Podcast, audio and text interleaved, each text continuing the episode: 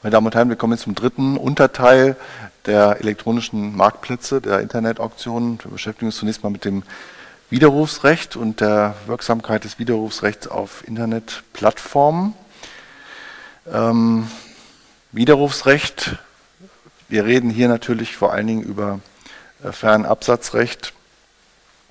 Ähm, der Abschluss, der Vertragsabschluss über Internetauktionen unterliegt dem Fernabsatzrecht, weil es eben äh, unter Einsatz von Fernkommunikationsmitteln und durch eine entsprechende Absatzorganisation äh, im Sinne von 312b ähm, eben äh, der Vertrag geschlossen wird. Allerdings, Sie erinnern sich, Grundkurs, hm, Grundkurs 1 oder 2, der die Anwendbarkeit von 312b folgende, also Fernabsatzrecht, setzt voraus, dass wir einen Verbrauchervertrag haben, also eine Seite Unternehmer ist. Wir haben das ja auch schon besprochen. So, das würde jetzt bedeuten, dass wir grundsätzlich ein Widerrufsrecht haben. Meine Frage jetzt an Sie, wenn Sie darüber nachdenken, Widerrufsrecht, Sie kennen das, ne? also keine Voraussetzungen zu nennen. Ähm, was spricht jetzt dafür und dagegen, das Widerrufsrecht 312d Absatz 1 auf die Gebote in einer Internetauktion anzuwenden? Ja. Ja, bei eBay und Amazon wird ja letztlich auch ganz normal eingekauft, so dass der Unterschied eigentlich gar nicht mehr da ist.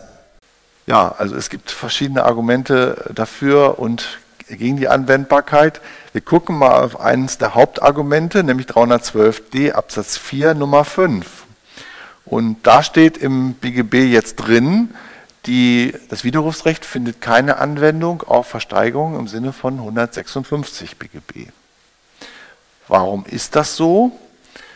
Man könnte sich vorstellen, dass das Hauptargument für diesen Ausschluss ist, dass ja, der Versteigerungsmechanismus verfälscht wird, wenn der Bieter ein Widerrufsrecht hat. Warum? Der Versteigerungsmechanismus lebt davon, dass beide Seiten ein Risiko eingehen.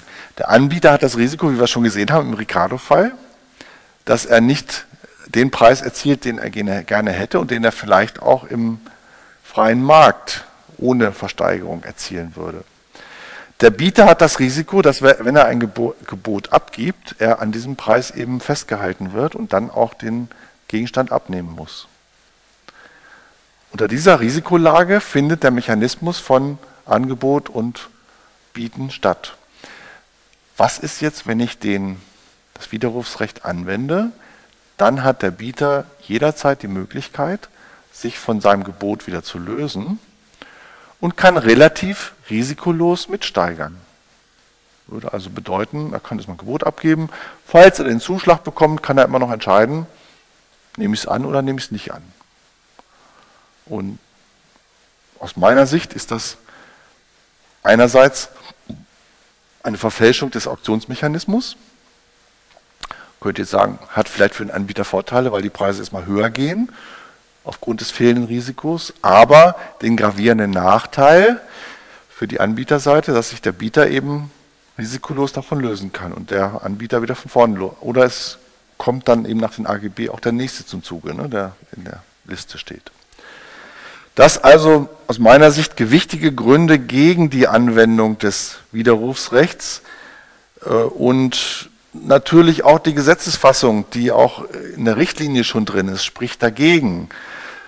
So, jetzt hat aber der BGH diese Frage auch zu entscheiden gehabt und hat in die andere Richtung entschieden. Warum? Weil er den Pro-Argumenten gefolgt ist. Und die Pro-Argumente sind auch im Internet, bei Internetauktionen ist Verbraucherschutz in gleicher Weise erforderlich wie bei herkömmlichen Verträgen. Auch da gibt es eben die Situation, dass der Verbraucher im strukturell benachteiligt ist und deswegen den Schutz des Widerrufsrechts auch bedarf. Das heißt, die Gewichtung des Verbraucherschutzes ist hier höher als der Schutz des Anbieters und des Auktionsmechanismus. Ich bin davon nicht überzeugt, weil ich äh, denke, dass äh, der Auktion ein besonderer Mechanismus ist. Jeder, der sich darauf einlässt, kennt die Mechanismen und der Verbraucherschutz wiegt in dieser Hinsicht nicht so stark wie die dadurch entstehende Entschärfung oder Veränderung des Charakters der Auktion. Denn der Verbraucher ist ja nicht gezwungen, sich auf die Auktion einzulassen. Also in dem Sinne würde ich diese Entscheidung des BGH kritisch sehen. Sie wird unterstützt auch eben durch diese Ausschlussklausel 4 Nummer 5 und man fragt sich dann natürlich unwillkürlich, warum steht denn das eigentlich im Gesetz drin, wenn es auf Internetversteigerung nicht Anwendung findet? Und äh, die Argumentation der Befürworter äh, lautet dann so, ja, das ist irgendwie, ist dieser Ausschluss ins Gesetz hereingekommen, aber das war vor der Zeit der Internetauktionen, bezieht sich also nur auf klassische Auktionen. Ähm, bei klassischen Auktionen, dann stellt sich natürlich die Frage, es ist Fernabsatzrecht, wo es also um äh, Fernabsatz geht, nicht um klassische Auktionen, wo alle Anwender anwesend sind. Dann ist das Gegenargument wiederum, naja, aber es gab ja vorher schon telefonische Bieter, für die das Fernabsatzrecht auch gilt, für die können wir das dann anwenden, aber für Internetauktionen eben aus Gründen des Verbraucherschutzes nicht. Wie gesagt, ich habe hier die Entscheidung auch nochmal aufgeführt. Mich hat das nicht überzeugt und ähm, selbst wenn man den 156 jetzt nicht direkt auf äh, den Vertragsschluss in den Internetauktionen anwenden will, ähm, würde ich sagen, die Teleologie ähm, spricht hier gegen die Übergewichtung des Verbraucherschutzes und für die, äh, für die Anwendung dieses Ausschlusstatbestandes auch auf Internetauktionen. Nach der äh, neuen Verbraucherrechtsrichtlinie von 2011, die äh, bis Dezember 2013 umzusetzen ist, ähm, ändert sich die Situation insofern nochmal ein wenig, als dort auch eine Regelung zu den Ausnahmebereichen des Widerrufsrechts enthalten ist.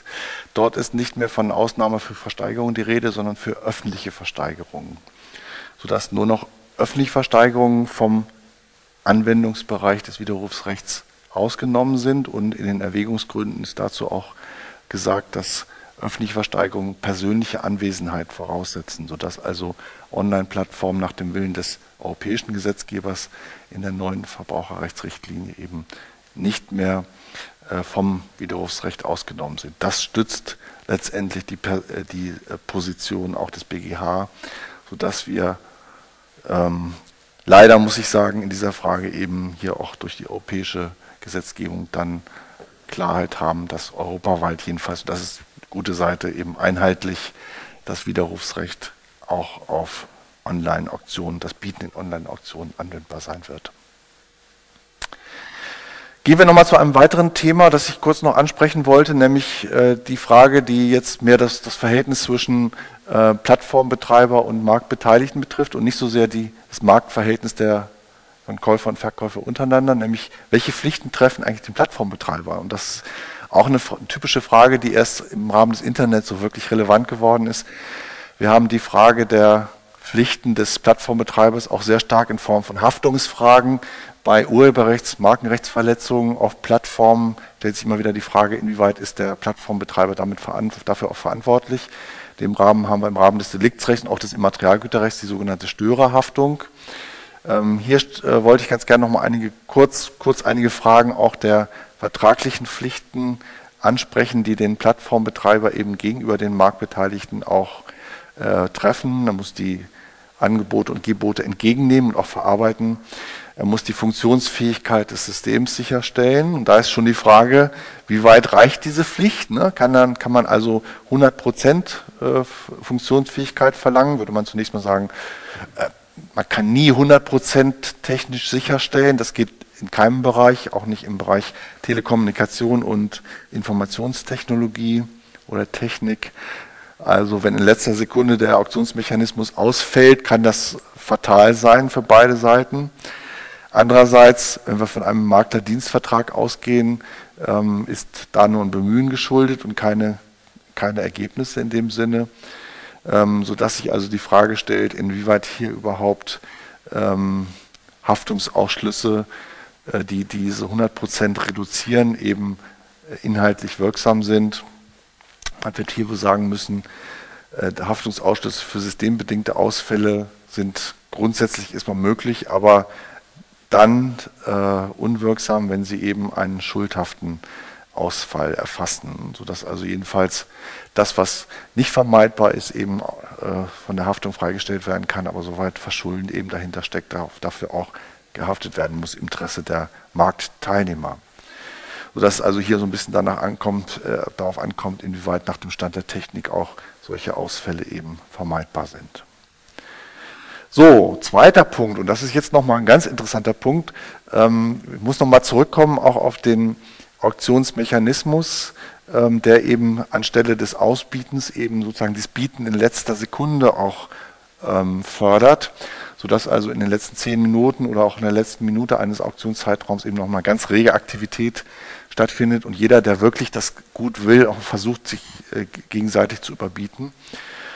So, und jetzt kann man sich vorstellen, das hat wieder äh, äh einige äh, Leute auf den Plan gerufen, die versucht haben, das zu automatisieren. Und da sind wir bei dem sogenannten E-Snipe.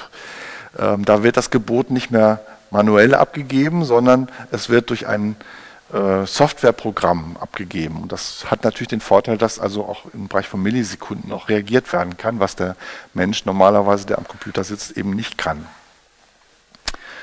Und jetzt kann man sich wieder überlegen, äh, sind solche E-Sniper, der Einsatz solcher E-Snipe-Programme äh, führen die dazu, dass zusätzlich der Auktionsmechanismus auch ver verändert wird. Ähm, man kann sicher sagen, also die Anbieter solcher oder die, Ein na, die Nutzer solcher Programme, die solche Programme einsetzen als Bieter, sind natürlich im Vorteil gegenüber denjenigen, die das nicht tun, ne, weil sie eben vielleicht in letzter Millisekunde noch äh, den anderen überbieten können. Sodass das dazu geführt hat, dass eben ähm, eBay zum Beispiel, um sein Angebot ja, fair zu gestalten und auch Qualität zu gewährleisten für die Bieter eben solche äh, Snipe-Programme verboten hat, auch in den AGB. Und die Wirksamkeit dieser AGB war wiederum äh, auch äh, Gegenstand rechtlicher Auseinandersetzungen. Ähm, äh, die Argumente, die angeführt wurden, habe ich eben schon gesagt. Also die Chance auf den höheren Preis wird eben spürbar verringert. Also dass man hier auch sagen kann, ähm, dass das wohl äh, eine unangemessene Benachteiligung darstellt, wenn solche Snipe-Programme auch eingesetzt werden. Ähm, problematisch wird es wiederum, so war es zum Teil auch in der Entscheidung, dass äh, wenn das äh, Auktionshaus selber die Nutzung solcher Beat-Agenten äh, anbietet, dass das dann widersprüchlich ist. Ne? Also dass also man hier eben auch ähm, dann äh, von einem widersprüchlichen Verhalten insofern auch ausgehen kann.